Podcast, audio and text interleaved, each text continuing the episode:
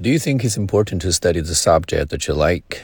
Well, I think it means a lot. If you have passion and you have enthusiasm about the subject that you study, you will apparently make more efforts and uh, you will enjoy more. Um, you know, in this way, in the process of you receiving education, you wouldn't have any psychological problems such as depression. This is very good.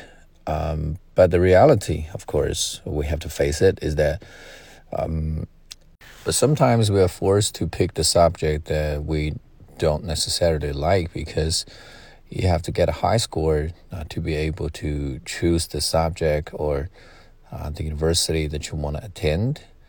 This is the situation in China.